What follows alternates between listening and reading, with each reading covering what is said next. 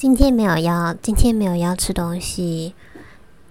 今天应该最大的新闻，今天是七月八号。今天最大的新闻应该是日本前首相安倍晋三遇刺身亡了，享年是六十七岁。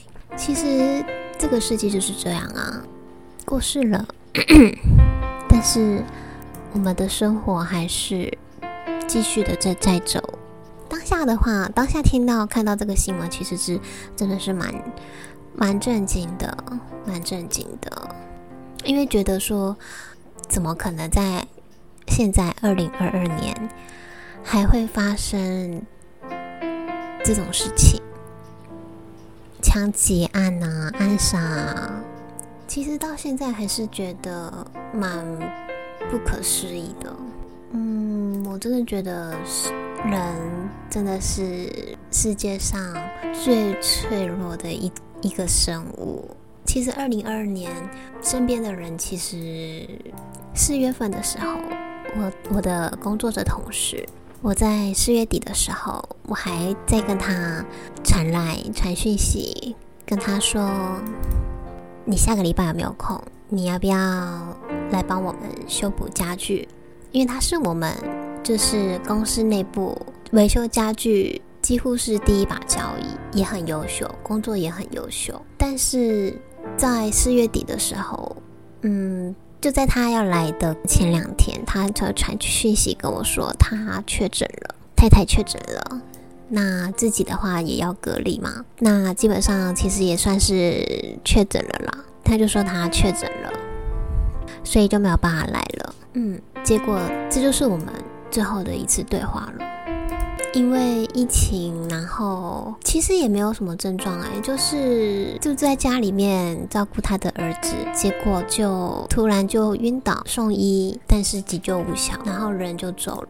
我们都知道安倍晋三，他是我们台湾就是台日友好，几乎说是台日友好的一个代表。嗯，但其实真的这种感觉真的是，嗯。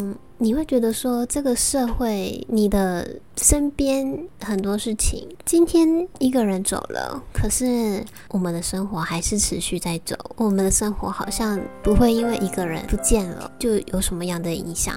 我觉得这就是让人家觉得非常空虚、空洞的一个事情吧。而且我觉得这个社会不需要再有更多的仇恨了。我希望是这样。嗯。曾经有听过啊，人的一生中呢会死三次，第一次是他断气时，从生物学上来说他是死了；第二次是他下葬时，人们来参加他的葬礼，怀念他的一生，在社会上他死了；第三次的死亡是在这个世界上最后一个记得他的人。也把他忘记了，而那时候才是真正的死亡。死亡不是生命的终点站，遗忘才是。所以，嗯，其实那个同事，我目前我还是记得他，包含前几年过世的同时，包含小时候爷爷的过世，这些我们都还记得。也都还在我的脑海里，因为我相信，只要这个世界上、这个宇宙还有一个人记得他，那个人就不是死。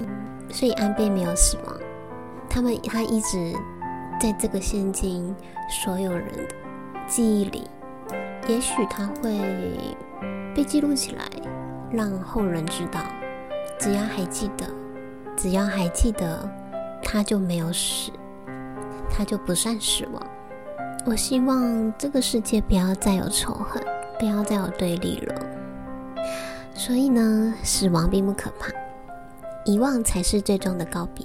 请记住你爱着和你爱过的人，这些爱永远都在。